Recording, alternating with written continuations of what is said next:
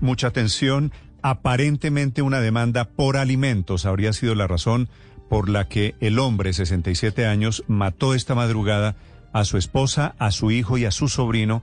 Después él se quitó la vida en un apartamento en la localidad Barrios Unidos, en el norte de Bogotá. Este es el barrio 12 de octubre. Mateo Piñeros.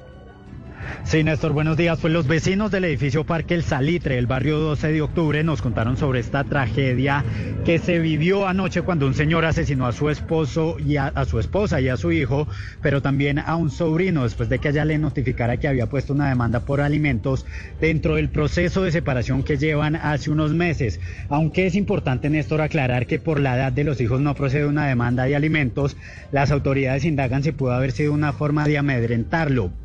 Doña María es dueña de una tienda justo al frente del edificio e iba llegando anoche cuando vio que a esta señora la estaba auxiliando otro de sus hijos mientras desesperado trataba de pedir ayuda a los vecinos y también llamaba a la policía para poder auxiliar a su madre. Este fue el relato.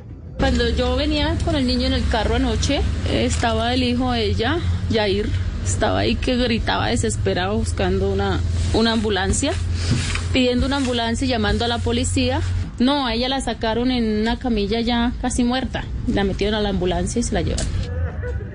Néstor, este hecho se registró en el sexto piso del edificio y los vecinos fueron quienes alertaron a la policía tras escuchar varios disparos que salían del apartamento.